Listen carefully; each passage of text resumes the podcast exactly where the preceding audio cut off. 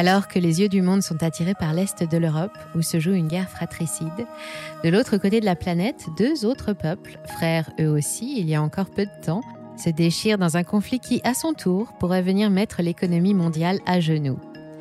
Moins médiatisée mais tout aussi inquiétante par les forces qu'elle pourrait être amenée à mobiliser, les tensions diplomatiques entre la Chine continentale, la République populaire et sa province, la République de Chine, plus connue sous le nom de Taïwan, n'en finissent plus d'inquiéter les observateurs internationaux. Autonome, Taïwan l'est dans les faits, mais pas dans les lois chinoises, et c'est ce que rappelle régulièrement le président Xi Jinping à chaque fois que son cas est abordé. L'archipel doit rentrer dans le rang et se soumettre aux directives du Parti communiste, comme toutes les autres provinces chinoises dont elle fait officiellement partie, mais ça, le gouvernement taïwanais ne l'accepte pas. Depuis quelques mois, c'est l'escalade diplomatique avec en toile de fond le droit à l'indépendance et à l'autodétermination des peuples, porté par Taïwan et soutenu par la communauté internationale, et de l'autre, le respect de l'intégrité d'un territoire, celui de la Chine, première puissance commerciale qui n'a pas l'intention de plier et d'abandonner son île. Comment en est-on arrivé là? Quelle menace pèse sur Taïwan et y a-t-il encore une porte de sortie pour éviter le pire? On fait le point tout de suite, mais juste avant d'attacher vos ceintures, n'oubliez pas de vous abonner.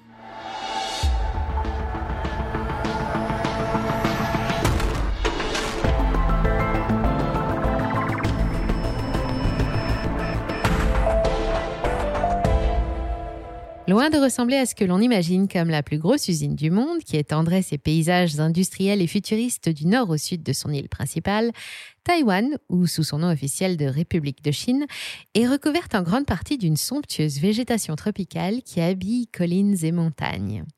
Situé à 180 km au sud-est de la Chine continentale et au sud-ouest du Japon, c'est un archipel volcanique dont la superficie dépasse légèrement celle de la Belgique et qui abrite environ 26 millions d'habitants, essentiellement rassemblés sur l'île principale et autour des côtes. La capitale, Taipei, et sa banlieue en abritent près de 7 millions et c'est à peu près autant pour les trois autres plus grandes villes du pays. Dans ces mégapoles, les temples traditionnels côtoient des constructions aux lignes avant-gardistes et les marchés de nuit nourrissent les travailleurs qui font tourner les usines, parmi les plus stratégiques du monde. Fab 18, par exemple, est la quatrième usine du groupe électronique TSMC et a coûté la bagatelle de 17 milliards de dollars. C'est tout simplement la plus chère du monde. L'industrie taïwanaise est célèbre dans le monde entier depuis l'apparition du logo Made in Taiwan sur tous ses produits manufacturés en 1980. Aujourd'hui, toutes ces industries confondues représentent 36% du PIB, un PIB de 785 milliards de dollars en 2021, et c'est devenu la force de l'ancienne île de Formose. Mais le visage de cette industrie a beaucoup changé ces 20 dernières années. Les technologies de l'information et des communications, par exemple, représentent aujourd'hui 50% du secteur, contre 10% seulement en l'an 2000, au détriment de la pétrochimie qui reste le deuxième secteur le plus important. Aujourd'hui, Taïwan est le leader mondial des semi-conducteurs, ces puces électroniques qui font tourner tous nos gadgets numériques, téléphones, ordinateurs, mais aussi nos voitures, notre électroménager ou nos appareils à IRM. TSMC, le premier fabricant au monde, pèse aujourd'hui plus de 463 milliards de dollars en bourse. C'est plus que les 425 milliards de dollars de l'américain Nvidia et trois fois plus qu'Intel. Depuis 20 ans en moyenne, l'action progresse de 13% par an. Foxconn, Quanta Computers ou encore Pegatron sont des noms moins connus que ceux de leurs clients. Pourtant, ce sont eux qui détiennent le savoir nécessaire pour fabriquer les ordinateurs Acer et Asus, les smartphones et tablettes Apple et HTC, les GPS Garmin, mais aussi des pièces automobiles délicates de Ford et qui font du pays le premier fabricant d'écrans plats au monde. Sa croissance est un modèle de régularité. Depuis 10 ans, elle flirte avec les 3% par an, y compris en 2020 quand l'économie a reculé partout dans le monde. Taïwan, c'est plus 3,10% et en 2021, plus 6,28%, malgré les mesures sanitaires, les pénuries et le ralentissement des échanges. Le PIB par habitant est passé de 16 500 euros environ il y a 10 ans à plus de 28 000 euros par an aujourd'hui. Il devrait augmenter de presque 15% d'ici à seulement deux ans selon les estimations, alors qu'il a déjà vendu de 14,6% la seule année dernière. À Taïwan, on dirait qu'on ne connaît pas la crise. C'est un peu comme si les Taïwanais étaient à l'abri sur leur île, mais on aurait tort de le penser. Certes, l'épidémie de Covid n'a pas eu le même impact ici que dans le reste du monde. Ça ne s'est pas du tout passé comme chez nous, par exemple. Le premier cas a été enregistré le 21 janvier 2020, mais Taïwan est déjà familier des épidémies de grande ampleur. Elle sort à peine de sa guerre contre le SRAS et elle est équipée d'un centre de contrôle des maladies particulièrement bien rodé, le Central Epidemic Command Center. Dès que la nouvelle de l'apparition d'un coronavirus tombe le 31 décembre 2019, la réaction est immédiate. Des contrôles stricts sont imposés aux frontières et les cas détectés sont immédiatement placés en quarantaine. Le port du masque et les mesures de distanciation sociale sont respectés scrupuleusement par la population, lourdement sanctionnés en cas de manquement aux consignes de quarantaine. Pour en surveiller la bonne application et mieux contrôler le virus, l'île impose son Big Brother avec le traçage numérique de tous ses ressortissants. Les déplacements sont surveillés via téléphone mobile et les personnes ayant visité des lieux fréquentés par des malades sont invitées à se placer volontairement en quarantaine. Pour ça, il a fallu obliger les opérateurs de téléphonie mobile à fournir les données d'itinérance de leurs clients et faire une entorse au règlement, dont celui sur la protection des données personnelles. Mais c'est un succès. Entre 2020 et 2021, pendant que le reste du monde pleure plus de 6 millions de morts, sur l'île, les victimes de la maladie se comptent sur les doigts des deux mains. Environ 16 000 cas ont été recensés et localement, l'épidémie n'a eu que peu d'effet sur l'activité puisqu'il n'y a pas eu de confinement. Et puis, la stratégie a changé. Dès mars 2021, la population s'est fait vacciner en masse pour atteindre plus de 80% de couverture un an plus tard, et les ennuis ont commencé quand les mesures barrières et les contrôles se sont relâchés. Taïwan fait actuellement face à sa première véritable vague épidémique, sans commune mesure avec la toute première de mai 2021. Cette fois, les cas explosent, plus de 80 000 et plus de 160 décès par jour en mai. La situation oblige à nouveau le pays à fermer ses frontières et à revoir sa stratégie de lutte contre l'épidémie en urgence. Cette nouvelle fièvre virale tombe au plus mauvais moment car elle risque cette fois d'impacter plus profondément les activités des agents économiques, y compris les industriels qui se débattent déjà avec des problèmes de compétitivité.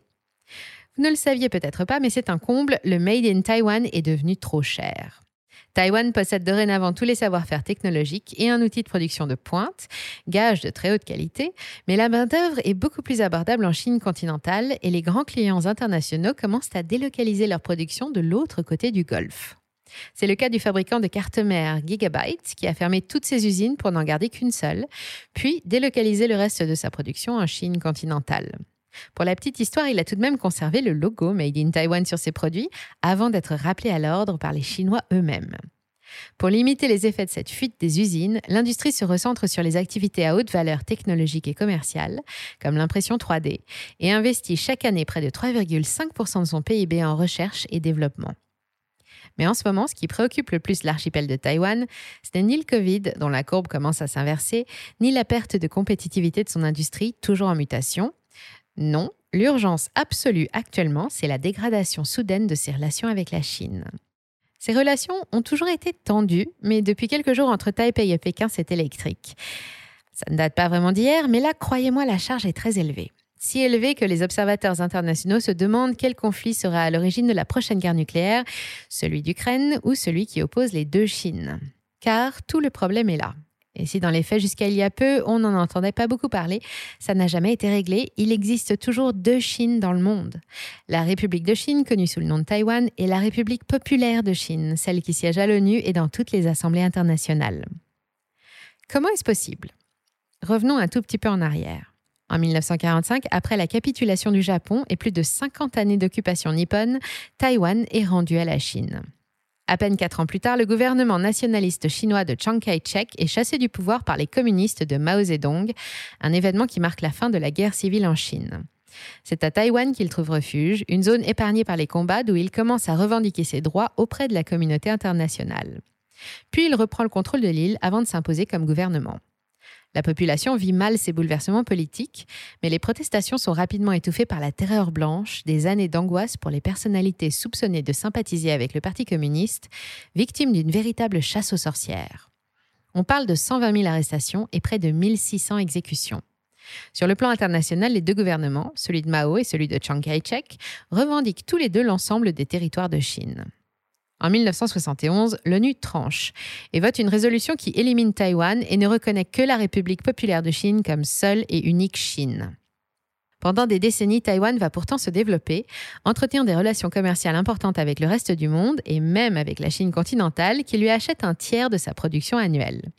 Mais pour l'ensemble de la communauté internationale, à l'exception de 16 petits pays, la seule Chine du monde est la République populaire et officiellement, Taïwan n'est pas un pays. Pourtant, c'est un territoire délimité qui habite 23 millions et demi d'habitants, dont 63,3% se revendiquent taïwanais avant d'être chinois.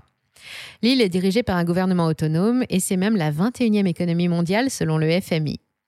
Son actuel gouvernement démocrate opposé au totalitarisme de Xi Jinping et pro-indépendantiste est mené par Tsai Ing-wen, qui revendique depuis son élection en 2016 le droit à l'autodétermination des peuples et la reconnaissance de Taïwan en tant qu'État autonome par les instances internationales. Face à elle, Pékin ne voit pas du tout les choses de la même façon.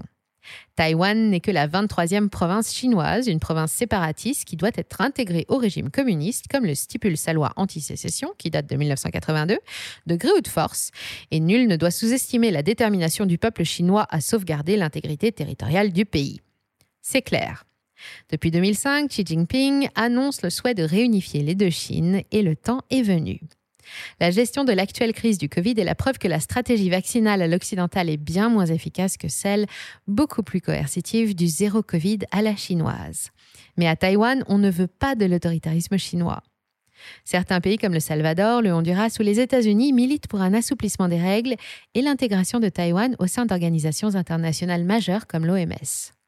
Les soutiens se multiplient, mais il est toujours impossible d'être intégré aux accords de libre-échange commerciaux qui ne peuvent être signés que par un État, Exit donc Taïwan car il faut l'accord de Pékin. C'est l'autorité officielle, celle vers laquelle il faut se tourner, et le refus est catégorique. Ce serait reconnaître un peu plus l'indépendance de cette province irréductible que l'on appelle maintenant l'île rebelle. Tsai Ing-wen l'a rappelé dans son discours du 10 octobre dernier. Elle continuera à renforcer ses défenses et personne ne la forcera à suivre la voie tracée par la Chine. La communication est coupée entre les deux camps, qui n'échangent plus que par voie de presse interposée. Et face à l'entêtement des démocrates de Taïwan, même si Xi Jinping a toujours assuré préférer une réintégration pacifique et harmonieuse, la réponse ne s'est pas faite attendre et la pression est montée d'un coup. Depuis le mois de septembre dernier, la Chine intensifie les raids aériens près des frontières taïwanaises. Elle positionne des navires de guerre dans le Golfe, des intrusions militaires incessantes qui épuisent la population et maintiennent les forces armées en état d'alerte permanent. Selon le ministère de la Défense, on a compté la visite de 969 appareils chinois, contre 380 l'année dernière et 149 pour le seul mois d'octobre. Cette fois, Tsai Ing-wen est persuadée que la Chine va attaquer. Elle annonce même la date de l'opération avant la fin de l'année 2025. De gros efforts ont été fournis pour moderniser les armées depuis son élection. Les budgets de la défense ont été augmentés et Taïwan dispose d'armes défensives efficaces, mais c'est encore bien peu face à l'armée populaire de la libération, la plus grosse du monde avec ses 2,2 millions de soldats. Pour se tirer de là, Taïwan compte sur le soutien d'un allié de poids, les États-Unis. Très présents sur le sol taïwanais depuis la guerre froide, ce sont eux qui arment et forment les soldats de l'île. Les deux pays sont liés depuis la même époque par un accord mutuel de protection entretiennent d'excellentes relations et viennent d'ouvrir de nouvelles discussions commerciales malgré, encore une fois, l'opposition ferme de Pékin. Et puis Joe Biden a rappelé le soutien des forces américaines en cas d'entrée en conflit avec la Chine, une Chine qu'elle accuse de manœuvres d'intimidation déstabilisantes. Si Pékin tente d'envahir Taïwan, l'Amérique prendra les armes. Pékin parle de provocation et sa réponse fait froid dans le dos. Aucune force au monde, pas même les États-Unis, c'est ce qu'il a dit. Et ce que disent toutes les simulations de tous les analystes qui étudient la question, c'est qu'il a raison. Les dernières projections réalisées par le Pentagone donnent toute la Chine gagnante, même si l'Amérique intervient. Mais plus grave encore, par le jeu des alliances, si Joe Biden engage vraiment son pays contre la Chine alors qu'il a refusé de le faire en Ukraine, l'OTAN devra suivre et s'engager à son tour, donnant le coup d'envoi à une troisième guerre mondiale. Ce serait évidemment un bain de sang dans le golfe de Taïwan. Le célèbre magazine américain The Economist l'a déclaré le lieu le plus dangereux au monde exactement pour cette raison. À quoi ressemblerait un conflit entre la Chine et Taïwan? Certains observateurs penchent plutôt pour une action de type blocus de l'île, assortie à des sanctions économiques et une surveillance stricte jusqu'à ce que le gouvernement taïwanais plie. Le but est évidemment qu'ils se rangent volontairement sous le drapeau rouge, mais pour une fois qu'ils sont d'accord, Américains et Chinois n'excluent pas une intervention militaire. Si l'actuel gouvernement de l'île venait à déclarer son indépendance, ça déclencherait inévitablement l'entrée en action de l'armée chinoise, qui entraînerait à son tour celle des États-Unis, puis de l'OTAN, dans une jolie réunion de puissances nucléaires. Les industries microélectroniques et pétrochimiques de Taïwan sont cruciales pour le reste du monde, toujours aussi dépendants de ces semi-conducteurs et de ces plastiques, et une guerre pourrait bloquer tous les échanges. Nous avons déjà eu un avant-goût de ce qu'est une pénurie de semi-conducteurs. Celle que les géants de l'automobile, de l'informatique ou de l'électronique du monde entier ont subi récemment était liée à l'explosion de la demande d'électronique pendant les confinements et l'évolution des usages informatiques vers plus de distanciel. Les fabricants se sont retrouvés submergés, révélant la douloureuse dépendance de l'Europe aux puces électroniques made in Taiwan. À présent que la situation s'inverse avec un retour à la normale prévu dès le premier trimestre 2024, voilà que le conflit pourrait tout faire déraper. De son côté, la Chine pourrait elle aussi être amenée à subir de lourdes sanctions économiques, à l'image de celles que lui imposent les États-Unis depuis le début de la guerre commerciale lancée en 2018, ou de celles imposées par la communauté internationale à son voisin russe. Mais à l'heure actuelle, il n'est pas sûr qu'aucune des sanctions envisagées ne pénalise aussi le reste de l'économie mondiale, dont le dynamisme dépend de la croissance chinoise. La seule solution envisagée par l'Alliance des pays occidentaux pour éviter la guerre, c'est la dissuasion. La communauté internationale se mobilise pour convaincre le président chinois qu'une intervention militaire serait coûteuse, dangereuse et mal perçue par la population. Mais avec ou sans armes, ça ne fait aucun doute, l'archipel va redevenir intégralement chinois, et les États-Unis, qui ne pourront rien y faire, perdront alors toute crédibilité. Ce sera la fin de la paix à l'américaine, et pour l'économie mondiale, ce sera un nouveau choc. Il est difficile de savoir si la Chine va attaquer. L'armée chinoise n'est plus du tout la même qu'il y a encore dix ans. Elle s'est modernisée et renforcée, mais le pays ne s'est plus engagé militairement depuis près de 40 ans. Une guerre coûterait cher et ferait inévitablement de nombreuses victimes, sans compter que Pékin a d'autres chats à fouetter. L'épidémie de Covid-19 est réapparue dans ses grands centres industriels, la Chine affronte une bulle sur ses marchés immobiliers et les projets du Parti communiste pour, je cite, hisser la Chine au premier rang du monde sont prioritaires. Enfin, pour porter une attaque, elle devrait aussi traverser les eaux territoriales japonaises ou coréennes, ce qui ne manquerait pas de dégrader les relations diplomatiques avec ces deux pays. Mais quand il s'agit de l'empire du milieu, en politique, l'orgueil compte plus que les considérations financières ou l'opinion publique, sans compter que la Chine ne tolère plus les ingérences américaines dans ses affaires. Il est donc plus que temps de régler la question de Taïwan, et les deux années qui viennent s'annoncent tendues. D'un côté, Taïwan, un territoire qui présente toutes les caractéristiques d'un État, avec un peuple, des frontières, un gouvernement, un modèle démocratique libéral et des échanges internationaux avec d'autres États, revendique son droit à l'autodétermination. Soutenue par l'Amérique, elle refuse de se soumettre à l'absolutisme de Pékin et aspire à prendre son indépendance sans jamais vraiment le dire clairement. De l'autre, la Chine, officiellement propriétaire de l'archipel taïwanais depuis 1945, est en conflit quasi permanent avec la présidente indépendantiste et revendique le respect de l'intégrité de son territoire. Jusqu'à maintenant, tout ça n'empêchait pas chaque Chine de suivre son chemin et même de collaborer via des échanges commerciaux soutenus. Mais les récentes tentatives pour faire modifier le statut de Taïwan sur la scène internationale ont provoqué la colère du gouvernement chinois. Pour Tsang Ing-wen, pas question de faire le premier pas en proclamant l'indépendance, ça déclencherait immédiatement les hostilités entre puissances nucléaires.